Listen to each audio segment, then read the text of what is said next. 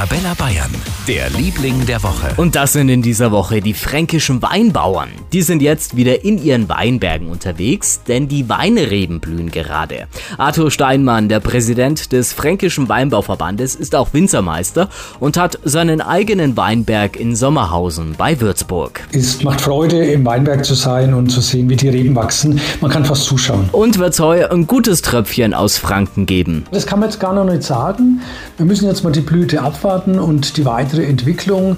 Für uns Winzer ist das immer eine ganz spannende Phase. Zunächst mal treibt uns der Weinberg vor sich her, weil das Wachstum so schnell geht, dass man fast nicht hinterherkommt.